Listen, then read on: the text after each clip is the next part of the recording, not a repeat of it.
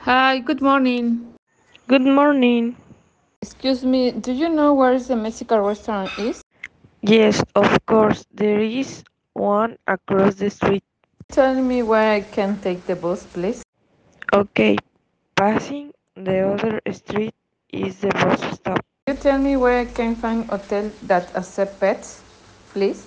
Yes, of course, there is one called Bimba is the best in the area. Do you know where is the best entertainment place is? The best entertainment place is in the city center.